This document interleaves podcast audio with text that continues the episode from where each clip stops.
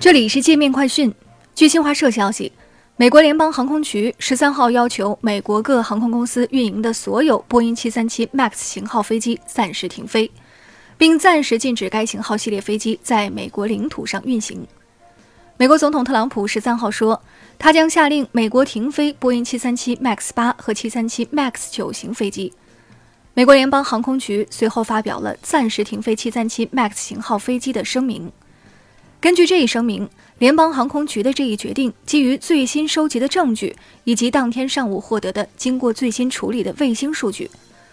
在对埃塞俄比亚航空公司空难进行进一步调查期间，该禁飞令将维持有效。美国波音公司同一天发表声明说，该公司仍对737 MAX 型飞机的安全性有充分信心。但在与联邦航空局等航空监管机构协商后，为谨慎起见，公司决定建议联邦航空局暂停所有737 MAX 型飞机的运行。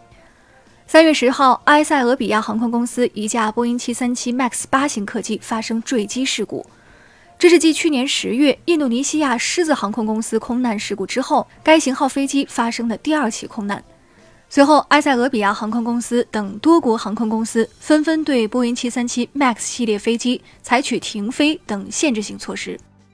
美国联邦航空局代理局长丹尼尔·埃尔维尔十二号表示，该机构的评估没有显示出涉事型号系列客机有系统性性能问题，因此没有理由停飞该型号系列飞机。